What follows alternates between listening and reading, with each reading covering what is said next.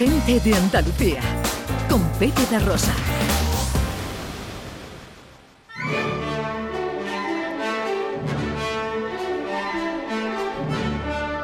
Producciones radioteatrales Gente de Andalucía presenta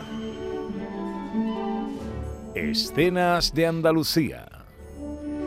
Una recreación radiofónica de los episodios de la historia de Andalucía. Con el cuadro de actores de Gente de Andalucía. Escenas de Andalucía. Hoy, capítulo 97. Batalla por el estrecho.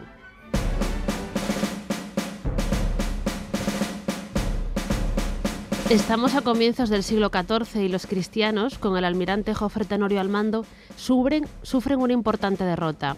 Esto permite la llegada de una nueva invasión desde el norte de África que pone en peligro los territorios conquistados por Castilla y gran parte de la península ibérica. Entonces el rey castellano Alfonso XI decide mandar construir nuevos navíos y pedir ayuda tanto a Aragón como a Portugal. La batalla por el control del estrecho está a punto de comenzar. Estamos a 30 de octubre de 1340. Ah, ¿Sabéis qué, monarca portugués? Os escucho, estimado rey castellano. Pues escuchad esto. Aún no empezaremos la batalla. Sí, pero ¿y ellos creéis que también esperarán? Os recuerdo que son casi el doble. No hace falta que me lo recordéis. Ya lo supongo, ya. No seáis incrédulo. En el fondo, tenemos todo de nuestra parte. Por una vez, el viento nos sopla y eso nos beneficia. El día está tan despejado que desde aquí puedo ver cómo respiran sus soldados.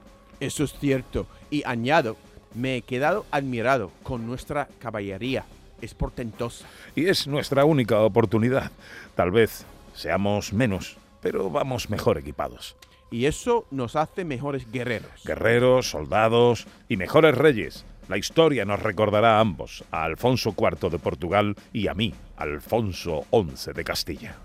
Yo me enfrentaré con mis hombres a las tropas granadinas, mientras tú irás con los tuyos a por los benimerines. Así tenemos más opciones de obtener la victoria. El ejército cristiano está formado por unos 22.000 efectivos, mientras que el bando opuesto contaba con más de 50.000 hombres. Las tropas permanecen en una calma tensa hasta las 10 de la mañana, momento en el que las tropas cristianas cruzan el río Salado y comienza la brutal batalla.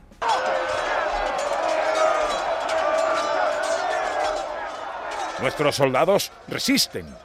No temen ni a las jabalinas ni a las ballestas, señor. En, en breve el enemigo comenzará la retirada.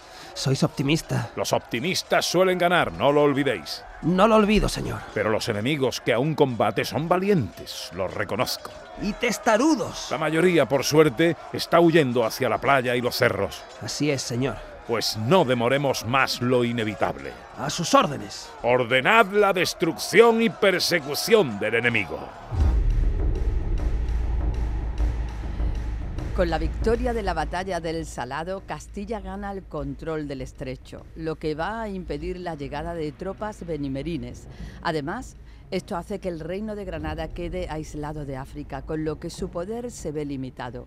Pero aún faltan más de 100 años para el enfrentamiento final entre Castilla y Granada. ¡Bravo! Bueno, batalla por el estrecho, Sandra. Sí, la batalla del Salado, una de las batallas más importantes en estos enfrentamientos entre cristianos, el reino nazarí de Granada, ya últimos coletazos, aunque quedan, como hemos dicho, 100 años todavía para la llegada de los reyes católicos y que Boabdil les entregue las llaves de, de, Granada, pero ya están ahí. Entonces, os fijáis que acaban de aislar al reino nazarí de Granada para que no tenga contactos con África y no puedan recibir tropas, ¿no? Entonces, una batalla importantísima y fundamental para la posterior victoria cristiana en todos los rincones de la península ibérica. Bueno, magnífico.